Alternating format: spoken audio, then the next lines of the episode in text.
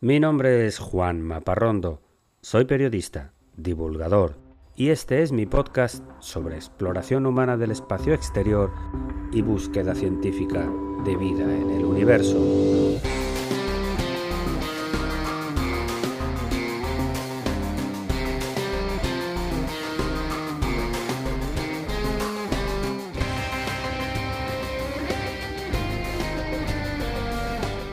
Bienvenidos a El sueño de Laika.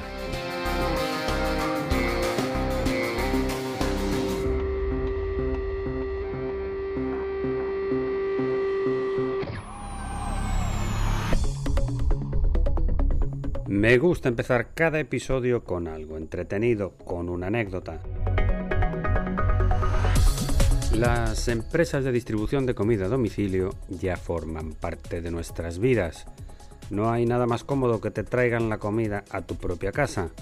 Las más grandes de estas empresas aseguran que pueden distribuir sus paquetes en cualquier punto del globo y en esta semana han dado un paso de gigante con el envío de un paquete de comida a la Estación Espacial Internacional.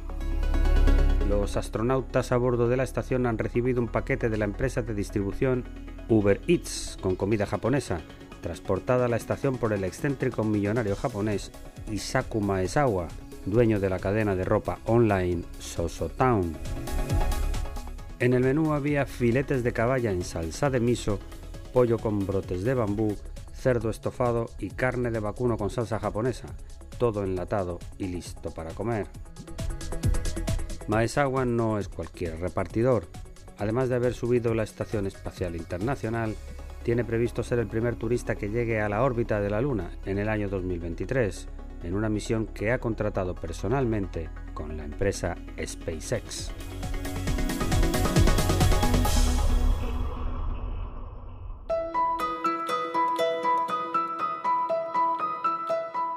Tiempo ahora para hablar de cultura espacial. El mágico influjo de la Luna inspiró al genial compositor austriaco Wolfgang Amadeus Mozart para crear el personaje de la Reina de la Noche, la figura más famosa de la ópera en dos actos, la flauta mágica. La Reina de la Noche es una representación de la luna, rodeada siempre de estrellas brillantes, que debe ser interpretada en la ópera por una mujer con voz aguda de soprano para poder cantar el aria más famosa de esta producción. La Reina de la Noche es un personaje maligno que aparenta ser una víctima al principio, pero en realidad es perversa. El héroe de la ópera, el príncipe Tamino, debe enfrentarse a ella para conseguir el amor de Pamina, que es la hija de la Reina de la Noche. A mí me gusta mucho el aria de la Reina de la Noche, con sus florituras vocales que hacían el deleite del público de las clases populares de Viena.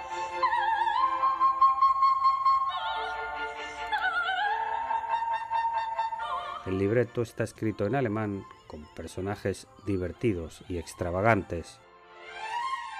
Me pregunto por qué Mozart escogió la figura de una mujer para representar a la luna, pues en el idioma alemán, al contrario que en los idiomas latinos, el sol es un sustantivo femenino y la luna es masculino.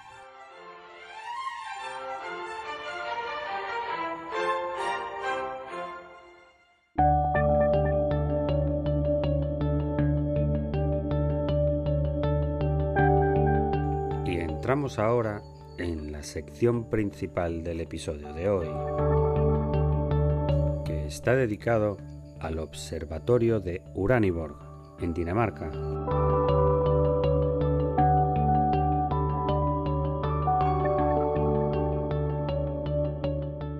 Esta es la historia de un rey de Dinamarca que le regaló una isla entera a un científico aristócrata de su corte para que construyera en ella el observatorio astronómico más grande del mundo en aquel momento.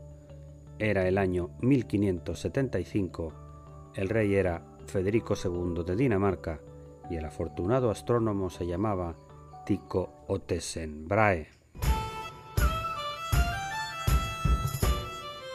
Tycho fue un hombre extrovertido y temperamental toda su vida. Era conocido en los círculos del monarca por haber perdido la punta de su nariz en un duelo a espada con un primo lejano mientras estudiaba en la Universidad de Rostock, en Alemania, y llevaba siempre una prótesis de color dorado como nariz. Tico le aplicaba mucho entusiasmo a todo lo que hacía, y su auténtica pasión fue el estudio detallado y riguroso de los astros, de las constelaciones, de las estrellas, la medición del movimiento de los planetas, de las fases de la luna y de los eclipses. Era la segunda mitad del siglo XVI, la época de explosión del Renacimiento, del saber científico y del estudio de la naturaleza, y eran las décadas anteriores a la aparición del instrumento de observación astronómica más importante, el telescopio.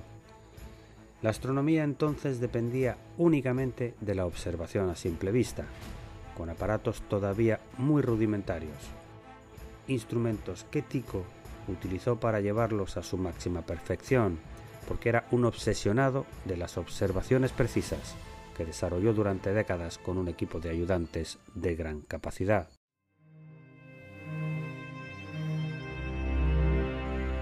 Se cuenta que Tycho Brahe salía de su laboratorio de alquimia una noche de noviembre de 1572 y, como todos los astrónomos, miró al cielo para ver las estrellas y se extrañó entonces de ver una estrella nueva en una constelación que puede verse en esta época del año, la constelación de Casiopea, el famoso grupo de estrellas con forma de letra M.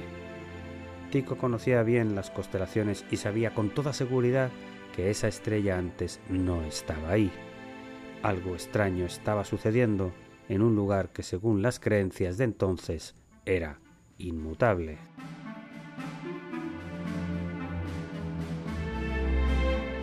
En aquel momento se creía lo establecido durante más de 15 siglos, que la Tierra estaba en el centro del universo y el Sol, la Luna y las estrellas giraban alrededor, colocadas en una especie de esferas superpuestas de cristal, unas encima de otras, como las capas de una cebolla.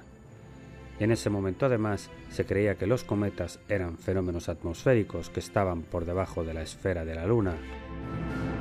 Por eso Tico pensó en un primer momento que su nueva estrella de Casiopea era un cometa, pero cuando fueron pasando los días, el astro no cambiaba de posición y no mostraba una cola, como hacen todos los cometas. Así que era una estrella, una alteración en un mundo aparentemente inmutable, que duró tres meses en el cielo hasta desaparecer en febrero del año siguiente.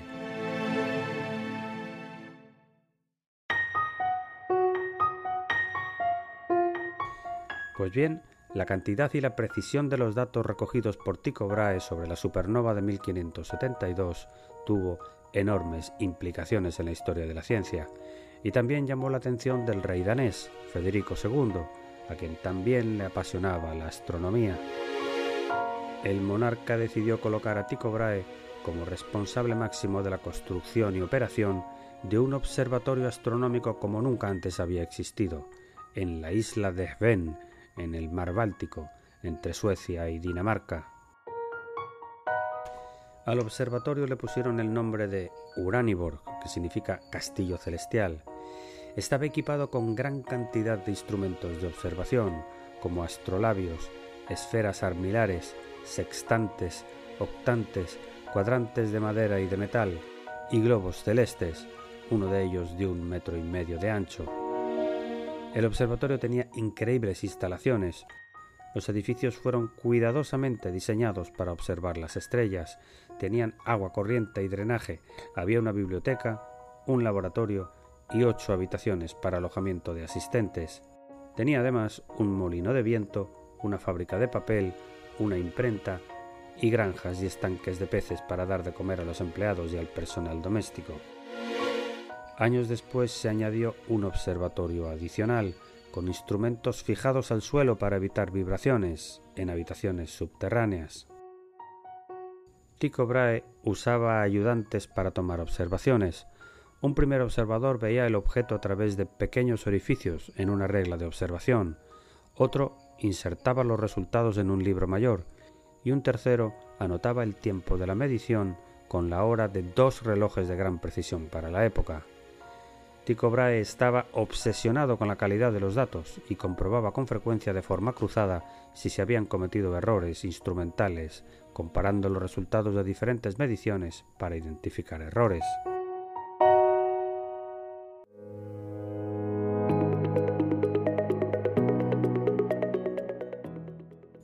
Al poco tiempo de inaugurar el observatorio, en 1577, apareció en el cielo un cometa que también se pudo observar con todo ese despliegue de instrumentos.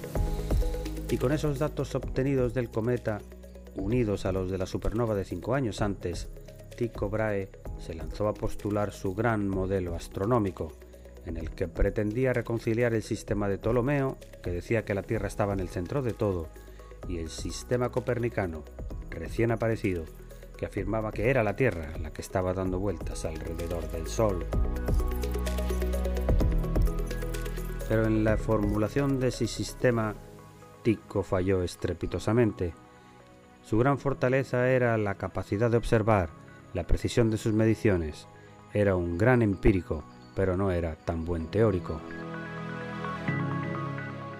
El modelo astronómico de Tycho decía erróneamente que la Tierra estaba en el centro, que los planetas orbitaban alrededor del Sol y que todo ese sistema solar giraba alrededor de la Tierra, con las estrellas de fondo.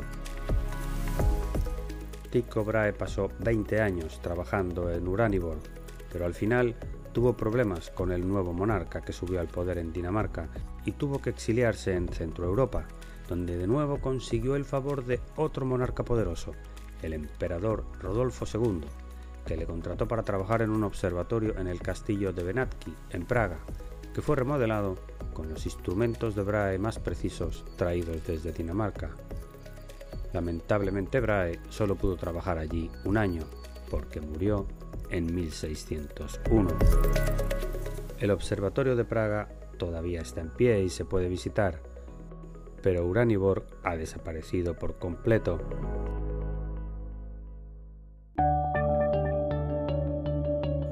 En el año 2010, un equipo mixto de historiadores checos y daneses exhumaron los restos de Tycho Brahe que están enterrados en la iglesia de Nuestra Señora de Tin, en Praga, para resolver dos misterios relacionados con su vida. Siempre se dijo que la prótesis de su nariz era de oro, pero había historiadores que dudaban de ello, y también se especulaba sobre la posibilidad de que hubiera sido asesinado, envenenado al morir. La autopsia realizada al cadáver en el año 2010 resolvió los dos misterios. Tycho Brahe murió de una crisis de retención urinaria causada por su vida de excesos con el alcohol. No fue asesinado. Y en cuanto a la nariz, la que más usaba era una de latón, pero tenía otra de oro para ocasiones especiales.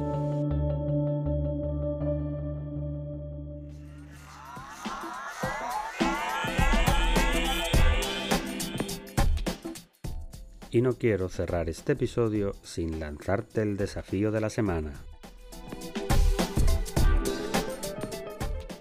Te invito a que busques en Internet información sobre las esferas celestiales, una explicación de los movimientos de las luces de la noche que se remonta a la época de Platón y que fue una creencia compartida por todos durante dos mil años.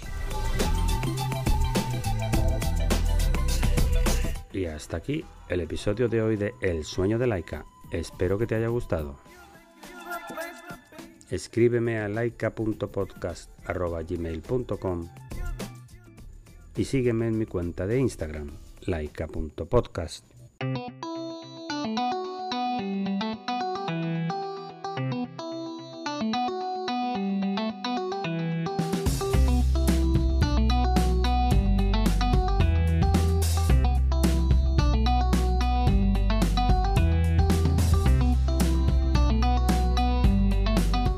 Todos los contenidos de este podcast son materiales originales y están protegidos por leyes de copyright.